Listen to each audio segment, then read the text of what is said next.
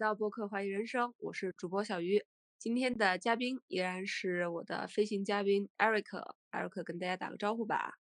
Hello，好像挺长时间 没跟各位见面了吧？主要是一直预谋，一直策划说想录一期美食节目啊。但是其实我们这已经是第二次录音了，因为第一次录音有因为一些技术原因出现录音事故。哎呀，所以我们第二次回忆一下我们在深圳吃过的一些食物。但其实我们这一期其实主要想讲的主题并不是食物，而是一些因为食物啊认识的人，然后因为食物发生的一些故事吧。嗯，对，对，这一期主要是 Eric 跟大家介绍他的私人珍藏深圳美食地图。他当时告诉我要聊深圳美食地图这个主题的时候，我心里面就咯噔一下，我想，嗯，深圳美食地图，你是在开玩笑吗？嗯深圳有什么 美食？还地图？你对深圳这么没有信心吗？那我觉得深圳美食地图跟深圳文化地图、深圳旅游地图、深圳大学地图一样，绘制起来应该都挺省事儿的。就虽然也不是说这个地图上一片空白吧，啊，但你也很难说它有什么指导价值。对，我觉得深圳最应该出的是加班地图，哦，就是以南 山区为中心的一个点阵图，密密麻麻数都数不清楚。嗯，对对对。所以为什么我觉得深圳？没有什么美食地图，就是我觉得深圳的餐馆特别无聊，无聊到什么程度呢？就是基本上我刚来深圳的时候去了一家商场，把那家商场里面的餐馆了解了一遍，嗯，然后后边在深圳待的这许多年，我基本上吃饭都没有脱离过那些餐馆的范围，就是不管去哪儿吃饭，都是跟那些餐。馆打交道。对，所以就是还挺期待 Eric 来聊一聊他 的。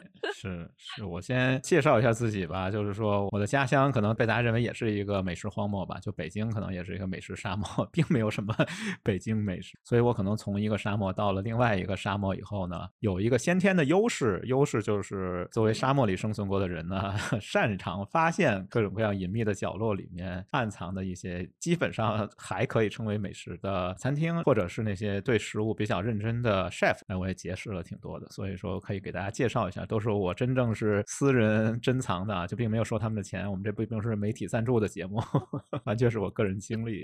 我们节目现在还没有影响力大到可以接受媒体赞助。快了，快了，等这期播出以后，我相信第一桶金就把我们砸晕了，真的，你要相信我。我怎么觉得这期节目可能成为另外一个冷饭啊？是吗？哦天哪，美食节目都能成为冷饭，大家对吃已经不感兴趣了。好吧，但是我觉得那个认真吃饭这件事情，其实是我从小养成的一个习惯吧。我曾经看过一本书，嗯嗯嗯。曾看过一本书，这本书呢是作者很厉害啊，作者叫王敦煌，可能没什么名气，但是他爸爸特别有名，他爸爸是北京的顽主中的顽主吧，应该是老牌顽主中的战斗机，就是水平非常高，叫王世襄，就是反正各种家，就是你根本无法想象他有多少个家吧，什么收藏家，什么文物鉴赏家，其中还有一个就是美食家，他的儿子就叫王敦煌，王敦煌写本书叫《吃主》，现在好多人就是标榜自己说自己是吃货，但是我是更喜欢“吃主”这个词，所以我。我就标榜自己，我觉得我算一个吃主。然后王敦煌在这本书里面定义了一下什么叫做吃主啊？吃主呢，他说就是吃过见过啊，然后呢好吃会吃，还有一个很重要啊，会买会做。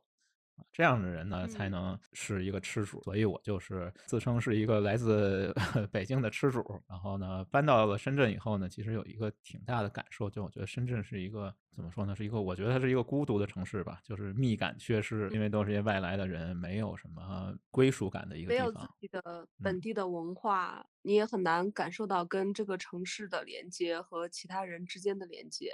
嗯，是的，会有这样的感觉。对，那怎么治愈自己呢？就是在这个孤独的城市里面，怎么治愈自己的孤独？我自己选择的方式就是吃，通过味觉，通过味道来去治愈自己。以前我都是自己吃嘛，就像那个《孤独的美食家》，不知道你看没看过？很有名的一个很有名剧。对，然后里边那个五郎嘛，我跟五郎差不多吧，就每天出去寻访、探索那些能够 治愈自己的食物。嗯，探索了很多，也有一些奇奇怪怪的经历。我还记得特别清楚，我来深圳以后，第一顿饭在东门老街啊，就是罗湖区，应该是深圳本地我觉得最有 底蕴的一个区域吧，叫罗湖区。对，罗湖区一个餐厅，然后是有一个卖潮汕白粥的。其实我来之前我就对这个潮汕白粥特别感兴趣，因为人家说这广东菜或者潮汕菜的精华就在一碗白粥里面。然后我就想一下，找一个潮汕白粥吧，然后就跑到一个地方去喝潮汕白粥。对，然后进去以后一看，墙上挂着硕大的赵本山先生的照片。说赵本山去过的店是吗？对，赵本山加持过的潮汕白粥。当时我觉得这个东西可能不太靠谱。为什么一个潮汕白 粥需要一个东北人来加持？这个就很莫名其妙吧。但是还可以吧，那一餐印象还挺深的。对，因为毕竟是我来深圳以后吃到的第一顿饭。然后呢？你刚刚提到的《孤独的美食家》，我没有看过，没看过。但是我看过另外一部通过美食治愈了自己的书，叫做《Eat Pray Love》，嗯，饭岛爱。啊，知道这个。那本书后来还被啊，是的。那本书后来还被拍成了一部电影。然后在那个里边，女主人公失恋了嘛，她就跑去意大利大吃特吃，然后把自己的腰围吃大了一整圈，但是把那个失恋给治愈了。就是这么一个故事。我当时看那本书的时候，感觉很神奇。我就心想说，吃好吃的东西真的对情绪有帮助吗？嗯，通过你的经历，我感觉到这个事儿可能确实是真的。是这样的吧，就是这里面引用一下叔本华在有一本书吧，这本书叫《人生的智慧》，他把快乐分成三个等级，其中最简单的第一等级的就是新陈代谢的快乐，而新陈代谢的快乐里面第一项就是吃，就是食物，所以说食物能改善心情，反正哲学家们有这么一种观点吧。不过呢，另外一些心理学家们认为，就是说你这种因为失恋了，然后你就靠食物来治愈自己，这种属于情绪化进食，这个是不对的。它的反面是什么呢？叫做理性进食，就是 rational。Eating 要带着理性，然后 带着觉知，还有那个叫什么正念进食，这个就更玄妙一些了。都失恋了，对别人要求还那么高，有点太不近人情了吧？啊，是吗？管他什么理性进食、正念进食呢？可能有的时候确实需要这种情绪性进食来安慰自己，这个是必要的。就说说那个，我其实是本来是自己嘛，就孤独的美食家，孤美了一段时间以后呢，突然感觉还是独乐乐不如与众乐乐嘛，每天就脑。脑子一热，发起成立了一个美食协会。对我们这个协会呢，其实是一个很正规的组织啊。我自封会长，然后我们还有一位副会长，还有一位摄影师，然后他们都各司其职。我们副会长是用来干什么的呢？副会长是帮我们算账的。然后我们的摄影师呢，也是一个专业摄影师。我们还有一个那个非常长的啊，我这个发给小鱼看过，大概有三四十本书吧，反正是一个很专业的一个书单啊。书单上面什么都有，乱七八糟的。没错，我当时。时拿到那个书单，我震惊了。我以为要看完这本书单里面的所有书才能加入美食协会，并不需要，并不需要。那个书单就是为了装逼的。然后我们还有自己的宗旨和口号，就我们宗旨和口号写的还挺好的，叫“世间名利不如一餐好饭，世间善爱莫过请人吃饭”。然后呢，有了这个协会以后呢，其实我们是组织了系列活动，感觉这个协会还真的是一个正经协会呢。对，虽然说没有去 相关部门注册吧，哎，但是我们的这个配置啊，我们组织还是很有序的。所以你们都组织了一些什么样的系列活动呢？哎，这个要隆重介绍一下了。我觉得我们组织活动都挺有特色的，供大家参考吧。第一个呢，就是我们组织了一个寻找家乡菜的一个活动，因为我觉得深圳是一个移民城市嘛，就是在这里面，如果你能找到小时候的味道，可能会对治愈孤独有点帮助吧。所以我们第一个主题活动就是寻找家乡。菜，反正我们找了好多吧，乱七八糟都有，比如说有新疆菜，有贵州菜，然后客家菜，然后还有我家乡的北京菜。总之一句话，反正都不是很正宗。我正想问，这里面有没有你特别推荐的？呃，好像没有。勉强来 说，我觉得，因为其他菜我也不是特别了解，大董还可以去吃吧。我总之就想说的是，你会发现这种移民城市里面就很有意思嘛，和在地的那种食物的味道是完全都不一样的。就是它可能融合了很多元素吧，比如说西餐的元素，因为蛇口那边有很多外国人嘛，为了适应他们的口味啊，或者为了适应广东人的口味，可能也做了很多调整。寻找家乡菜的活动之后呢，其实我们还组织过。比如像这种高空美食节，什么叫高空美食节呢？就是我们去各种各样的空中餐厅或者空中的一些自助餐啊，或者是什么地方，反正去远离地面三万英尺以上，没有那么远啊。我们就在深圳找了好多这种东西，我觉得有一家可以稍微。也不能说是推荐吧，挺贵的。其实风景非常好，在蛇口叫南海云庐，招商银行下属的这么一个餐厅吧。然后服务不错，然后你可以坐在那儿看着这个深圳这座城市慢慢的落幕啊，慢慢的黑下来，反正挺有氛围，挺有感觉。我去过几次，觉得还挺好的。不过呢，如果你要觉得太贵呢，也没关系啊。这个可以爆料一下，某互联网大厂三十七楼的食堂也可以达到同样的效果，价钱只是南海云庐的十分之一。你这个某互联网大厂透露着一股浓浓的凡尔赛气息，是吗？这有什么凡尔赛？我不理解。因为呃，你提到了这个某互联网大厂。现在我可是没有资格进他的公司食堂去吃饭的呢。哦哦，是这样。哦，好吧，好吧。行，那你可以选择南海云炉嘛，对吧？南海云炉是可以随便进的。除了贵没毛病是吧？哎，除了贵没毛病，攒半年的钱也可以去一次嘛，没问题。好的，谢谢你的建议啊。我觉得这个高空美食节挺有意思的，它的点主要在于它的高空的环境吗？就是猎奇吧，就是想找一些奇奇怪怪的地方，然后看看能不能在那吃顿饭。我觉得会有点意思。就其实后面还有一个，我还组织过这种博物馆、美术馆的美食节。就灵感或者启发的来源是我听过一个播客吧，《博物志》和《未知道》，好像是很早很早以前做的一期播客，然后里面他就隶属了各种各样的。博物馆里面的附属的餐厅，我觉得这种怎么说呢？你吃饭之前先来一个文化洗礼呗，就是精神物质双丰收一下。深圳是不是也有这样的地方呢？只是我没有发现呢，我们去探索一下吧。然后发现还真的有。关山月美术馆是深圳为数不多的 几个美术馆吧。就如果你真的想实现这种精神和物质双丰收，其实我还是有一个路线可以推荐的啊。这个路线呢，就是在益田假日广场里面有很多餐厅可以选择啊。不过呢，其实那些餐厅也都一般般，但是可以实现啊，可以实现。你可以在益田的顶层那儿看个展览啊。我曾经尝试去实现过，就看了一个蜡笔小新的展览。我觉得这个挺有意思的，就是我们有时候去选择去一个地方。吃饭看重的是它的环境，但是我们都觉得环境很重要，可是往往却不能意识到这个环境带给我们的这个重要的东西到底是什么。所以我自己呢，并不是很喜欢以各种稀缺景观为卖点的餐厅，因为我觉。得这个里边有时候经常是商业气息过于浓厚，其实是用一些景观或者说或者以艺术或者是以其他的名义，把它的消费主义的东西给包裹起来了。然后我特别害怕自己 上当，有很多网红餐厅，大概就是，我觉得实际上收的就是智商税。但是我觉得不可否认的是，确实有一些，就像你刚刚提到的博物馆里边的餐厅，它的那个餐厅里边的装置，还有它餐厅里边的菜式，确实和这个博物馆本身的特征是有相关性的。那我觉得这样的是去值得尝试的。但是觉得比较遗憾的是，有时候会缺乏这种鉴赏能力，所以呢，就会导致它可能是一个好的东西，但是你也不知道，而你却花了钱去体验了一个专门消费消费者的这些东西。嗯嗯，就是收割嘛，收割智商税的。但是我那天和一个人，一个朋友。讨论这个问题的时候，其实大家有一个共识的一点，就是说什么叫做一个美食爱好者，或者说叫一个吃主呢？它的标准是什么呢？就是当你能区分好与不好。和喜欢与不喜欢之间的区别的时候，你就可以认为自己是个吃主。对，你知道他的这个菜式到底是怎么样去跟他的环境、跟他所在这个博物馆来搭配的。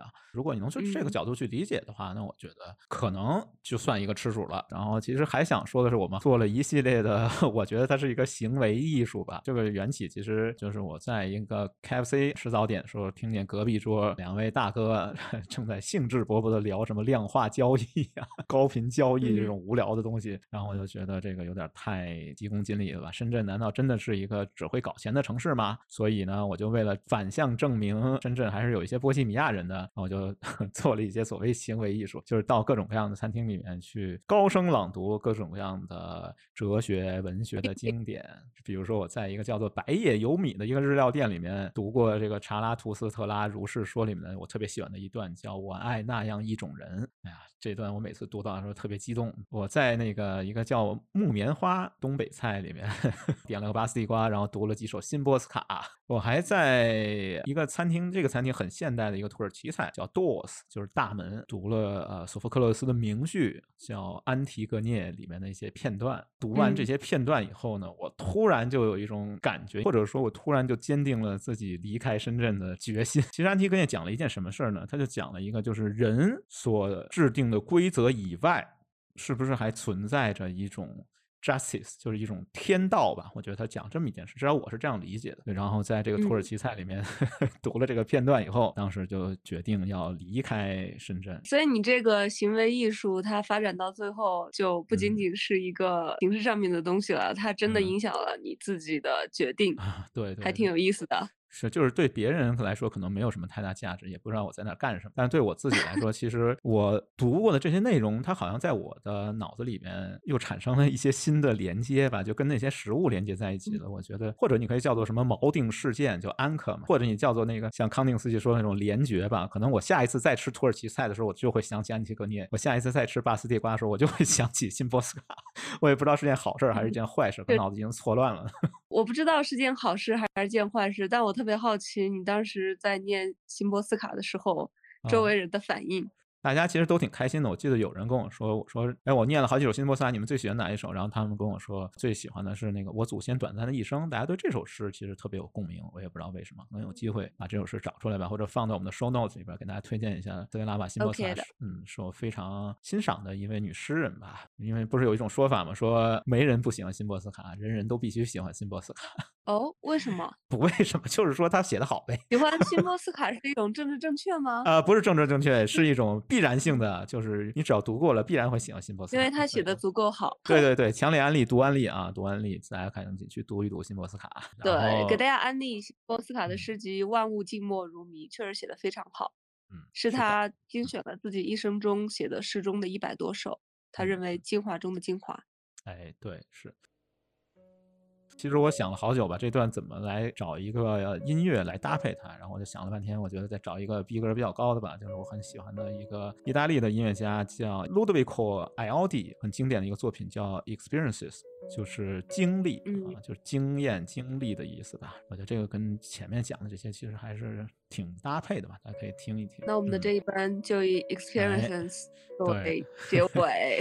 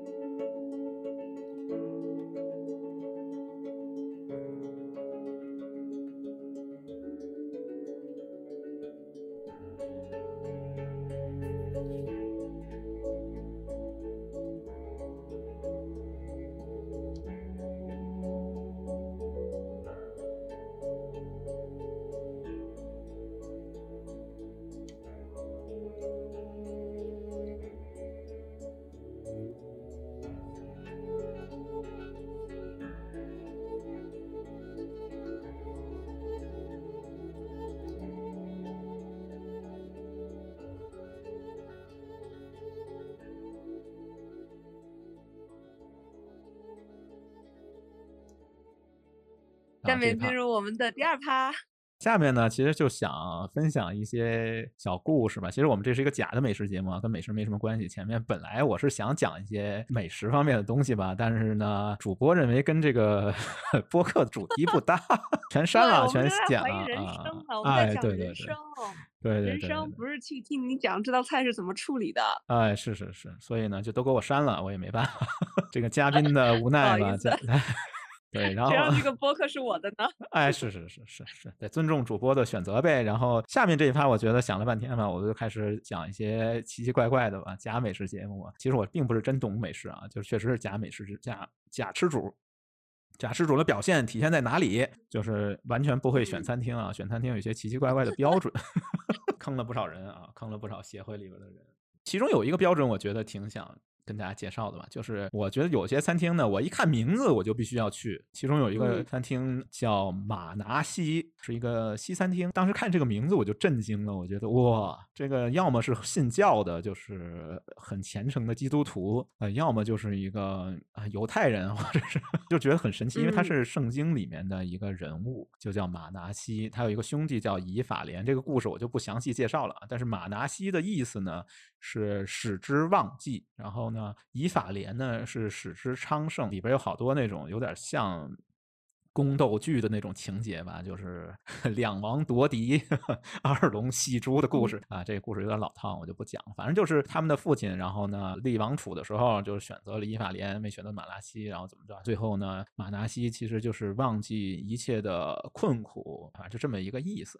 然后这个餐厅呢，他说自己用这个名字，就是想让每一个来这里吃饭用餐的食客呢，都能忘记烦恼，重新出发啊，是取这么样一个 寓意。但食物也挺不错的啊。这个餐厅我觉得，首先第一个我特别喜欢的就是开放式厨房的。餐厅马拿西就是有开放式厨房的餐厅，你可以看见 chef 在里面帮你准备食物的全过程。我觉得这个第一呢是表现一种自信，第二呢，我觉得它就是人和人之间的那种连接。这我稍微说一些 跟美食相关的东西吧，就是在那个法餐最传统的法餐，其实它是断绝这种连接的，就是你只能坐在前厅里面吃饭，后厨是你根本看不到的。但是法餐传到了日本以后。就日本人有一个很奇怪的习惯，他觉得看别人干活是一件特别过瘾的事儿。日本泡沫经济那个年代，就是不知道钱往哪花嘛，然后他们就开始研究这个法餐。其中有一个很有名的一个人叫石敬雄，好像是叫这个名字吧，我也记不清楚。但是他办了一个法餐的一个学校，然后从那儿开始，日本的法餐厅基本上都是那种开放式，就是你可能看见主厨帮你做食物。日本人觉得这个看别人帮自己做食物，然后再把这个食物吃掉，属于这个双重快乐。其实跟日料的传统是一种。结合，比如日料有些会席吃一个，比如说酒会十班，会六个人围着那个厨师，看着他把这个鱼打开，然后开始帮你做。这种其实是日本的一个传统吧。然后日本传统跟法国传统结合在一起了，就有了这种开放式厨房的法餐，其实是违背法餐原本的一个原则。但是我特别喜欢。对，确实，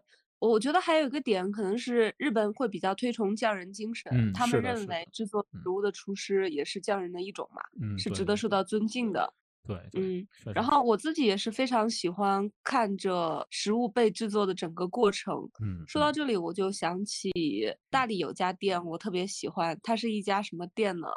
是家烤豆腐的店。嗯，就它整个店里边只有一张长桌，大概是一个能够围坐八个人的一个长方形的烤炉，主人呢就坐在这个桌子的中间，帮我们烤豆腐，有包浆豆腐，有臭豆腐。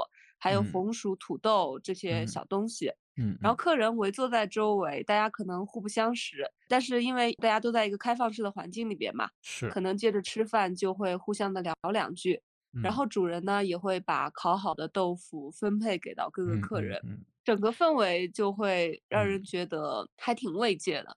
就如果是一个人去到大理玩的话，觉得很孤独的时候，可以去到那家店去吃豆腐，感受一下 当地的人情味。这家店挺有意思的，就是它创造了一个让大家借食物来交流的环境。我觉得这个是这家店最大的吸引力所在。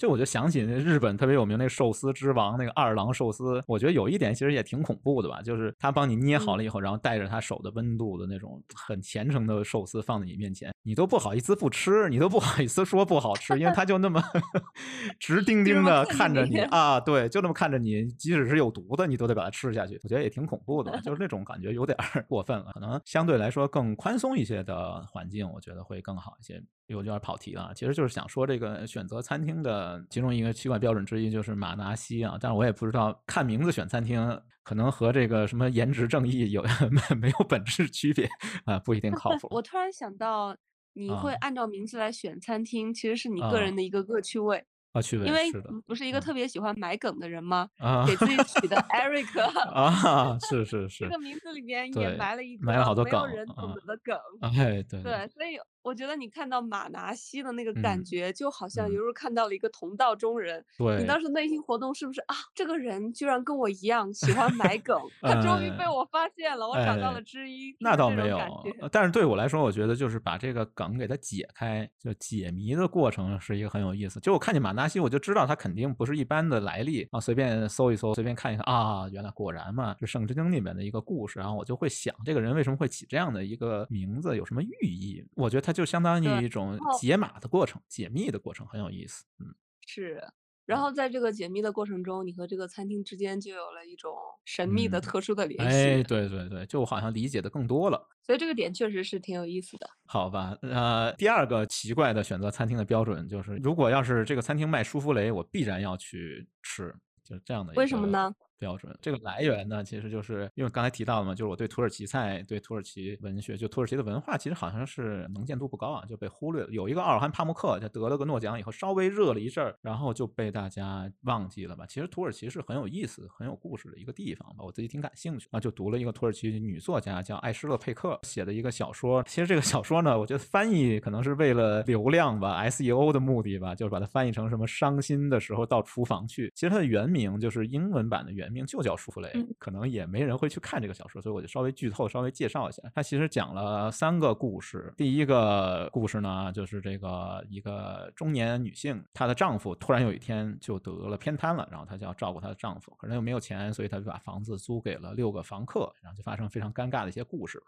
然后呢，第二个人呢是一个女性，她的母亲突然有一天也是。反正也是瘫痪了，他要照顾他的母亲。但是呢，他的母亲是一个非常挑剔，尤其对食物特别挑剔的一个人。我记得特清楚，他母亲有一天说要吃一个什么羊脖子布丁，那个做法，那个作者写了好几页吧，我太复杂了那道菜。第三个人呢，也是一个中年男性，但是他呢自己很自闭，他的。老婆有一天突然就猝死了，然后他就等于被框到一个孤岛上面，因为他以前所有的生活、所有的交际都是靠他老婆帮他打理的，自他自己是没有这种交际能力的这样的一个人。然后这三个人呢，都遇到了生活中的一个变故，他们仨人都想说我们到厨房去，所以为什么这中文版翻译叫伤心的时候到厨房去？但是好死不死的，他们仨都选择了去尝试做舒芙蕾。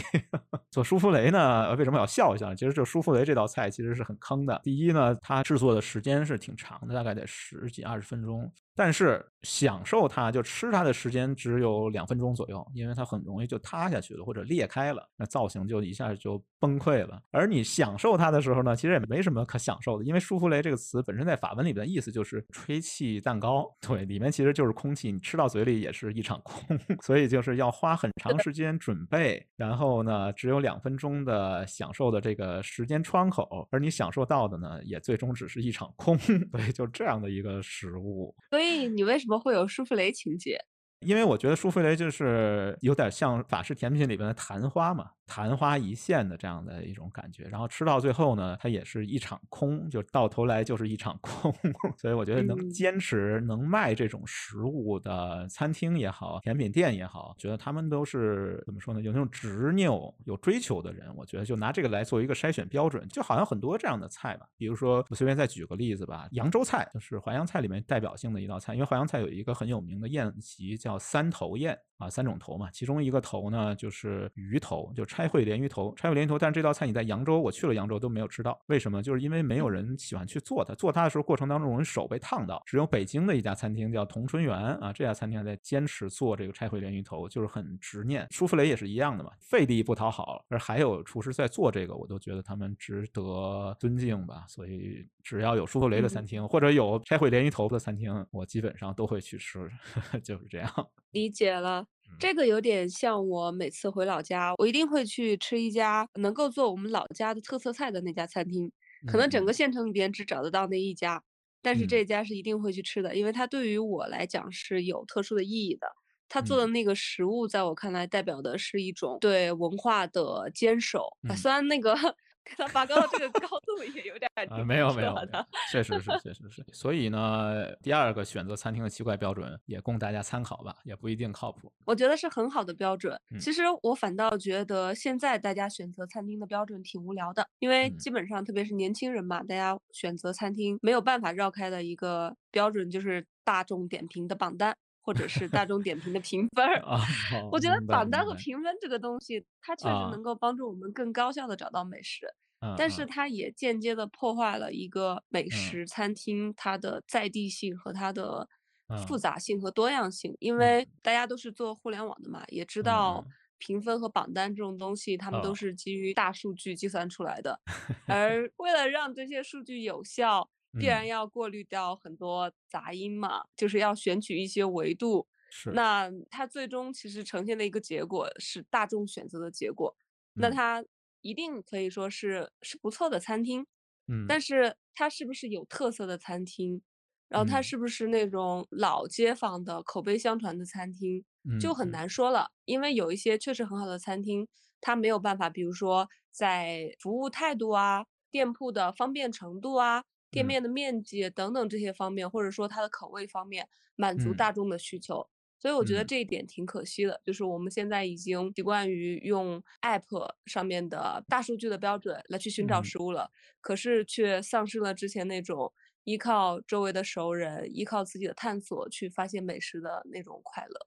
你说这个呢，其实我就想起来，前段时间听了一个播客吧，这名字就叫《离开大众点评，离开某点评，你还会不会点菜？》对，其实这是一个挺复杂的问题吧。我们以后有时间再讨论这个问题。其实是它和大众传播呀、互联网啊，跟很多东西都有关系吧。我觉得这是一个很大、很有意思的一个话题。其实不光是点菜这件事情，就是所有的做选择。其实我们之前提到过，就关于做选择这件事情，其实我们大家已经把它交给了系统，交给了技术，就是已经拱手相让了。其实基本上是这样的一个状态。嗯，就你失去了选择、做选择、做决定的这样一个能力了，或者你根本不需要它。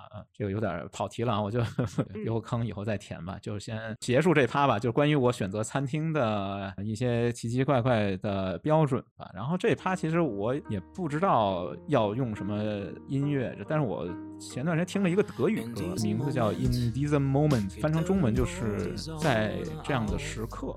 我觉得可能美食它可能就是一些片段、一些时刻可能会印。在你的脑子里，所以想放一下这个德语歌吧，叫《In This Moment》。好的，如你所愿。这怎么听起来有点像圣经里边的“如你所愿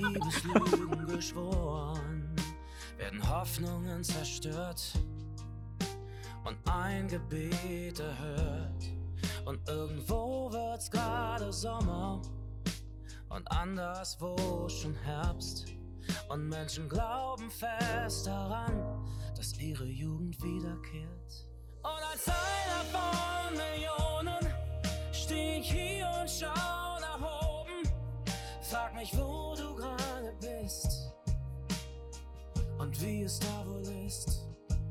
Und als einer von Millionen, der an Erinnerungen hängt, fühl ich, dass du In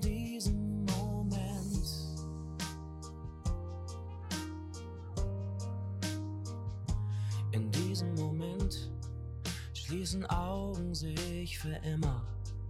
Scheint ein kleiner Hoffnungsschimmer, wird ein geschenktes Herz zur Last und durch Mitleid Geld gemacht. Wird ein Mensch zum Kampf gedrillt und ein Diktator alters mit, wird die große Chance verpasst und am Sterbebett gelacht. Und hinterm Licht wartet ein Tunnel und am Tunnelende Licht. Nur dass ein Plan dahinter steckt, zeigt sich für mich nicht.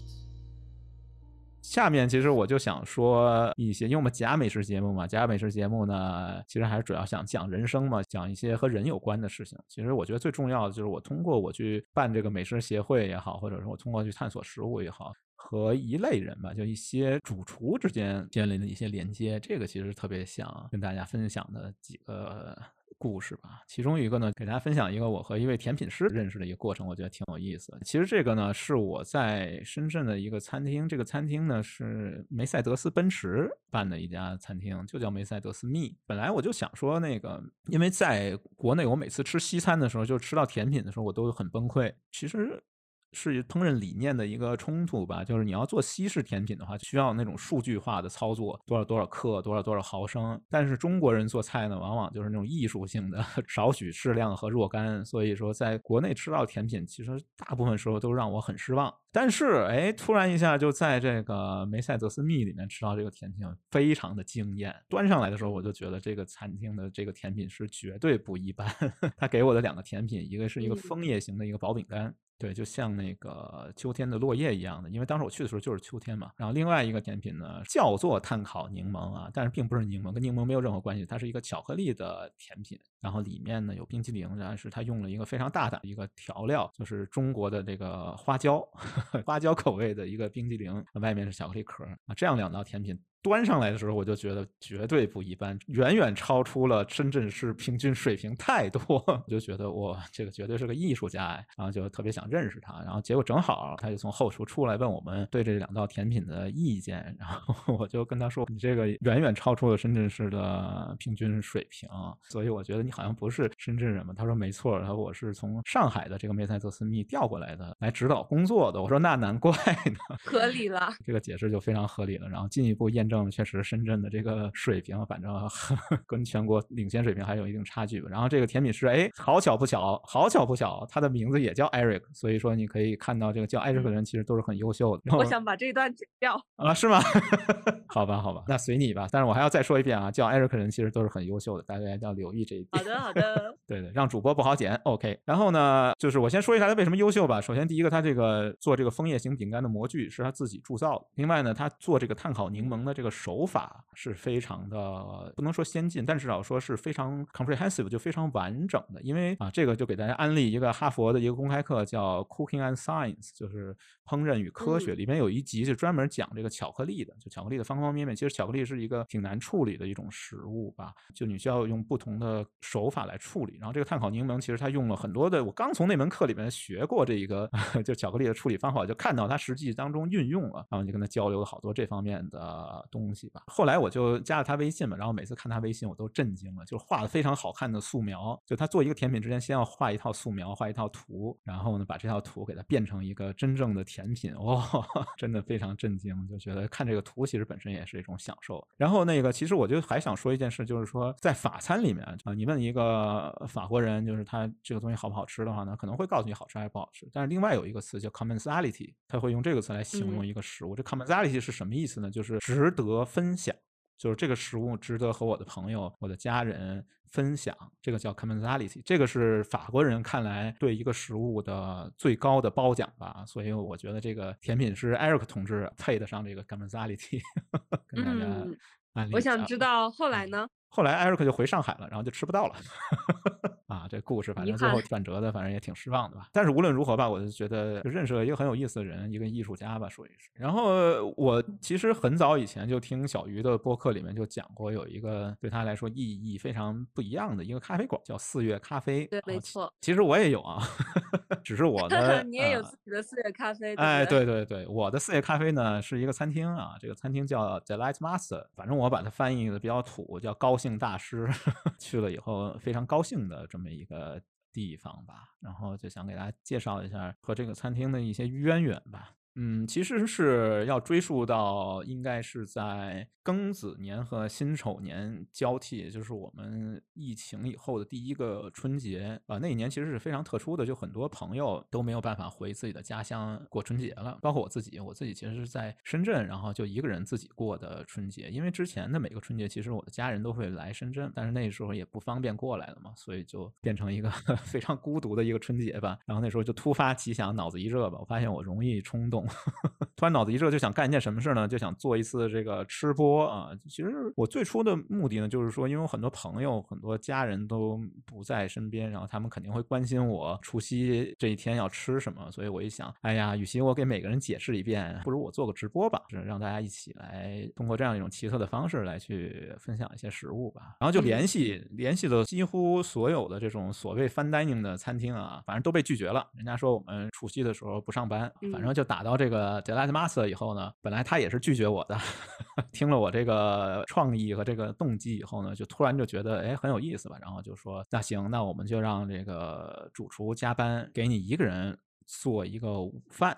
这个主厨呢是来自台湾的一位主厨，等于就是我们两个异乡人嘛，一餐这个异国菜，然后一起过了一个 很不一样的、很特别的一个春节。时至今日吧，好像已经过去了，应该是一年两年了吧，我还能记住这一套菜里面的每一个菜。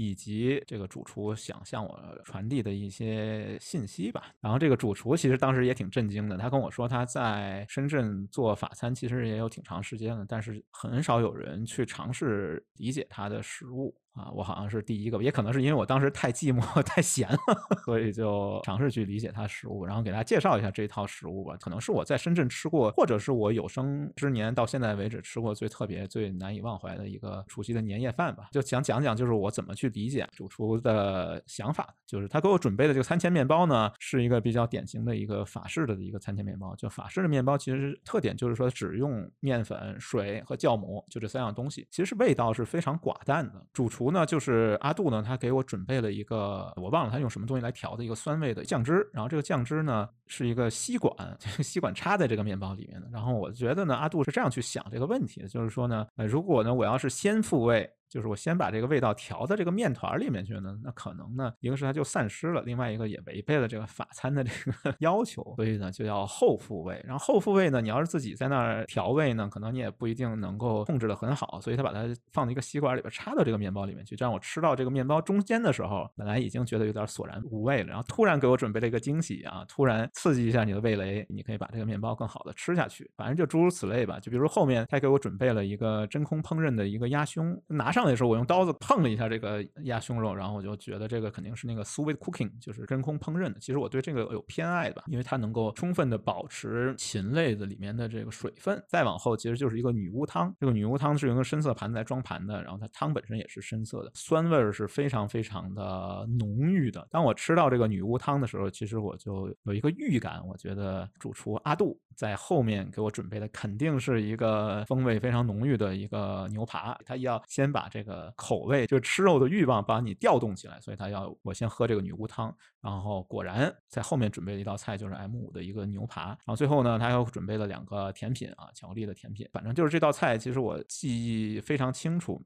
另外呢，我更记忆清楚的是主厨阿杜给这道菜起的一个名字，就这一套菜起的一个名字叫 Light in the Future，未来的希望之光吧，可以这样翻译吧。就是他说，因为大家都经历了一个疫情这样一个痛苦，但是在未来其实还是有希望。就通过这个特别的 年夜饭，可能遇到了一个知音吧，应该算是。然后其实还有一个很有意思的是，其实我当时给这场吃播吧选的背景音乐就是。我和小鱼第一次录播客的时候用的背景音乐，忠实粉丝们应该知道吧？就是伏尔塔瓦河。我觉得没有什么粉丝，好吧，就当我没说啊，就当我没说。就是刚才讲到了嘛，就 Delight Master 为什么说是我的四月咖啡呢？其实就是我们这个美食协会解散，就最后一个告别晚宴，也是在 Delight Master 里面吃的。然后那一顿饭呢，其实有小鱼。然后那顿饭，我觉得 Delight Master 见证了你在深圳的很多重要的时刻，不管是独自一个人在深圳过年，还是离开深圳这件事情。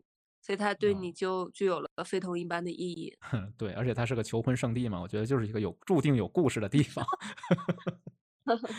然后另外一个，我觉得可能是生命中的另一个巧合吧，就是在毫无防备、毫不知情、没有任何预先的安排的情况下，The Last Master 给我准备的这个告别晚宴。居然是一套土耳其的黑海菜，这个我就完全没想到的，因为我大脚你又有土耳其情节，其实也不是情节吧，是我对土耳其菜本来就是呃有兴趣的，因为大家都公认的美食帝国有那么几个嘛，中国、法国和意大利这三个其实一直在竞争前三位，然后第四位其实非常稳定，我觉得没有什么太多争议，就是土耳其菜吧。比如说土耳其的那个甜品是基本上全世界所有的甜品师。夏天的时候，就以前没有疫情的时候，夏天的时候都会去土耳其采风。土耳其甜品其实做的是非常的有特色的。我我只是觉得土耳其菜在国内的知名度不够吧。非常神奇的是，迪拉马瑟给我们准备的这个告别晚宴就是黑海菜。确实，那也是我平生第一次吃到土耳其菜。哎，其实它是要融合风格的。而且另外一个就是刚才也提到了，我也不知道大家还没有印象，就是我是在一个土耳其餐厅叫 Dos 里面读了那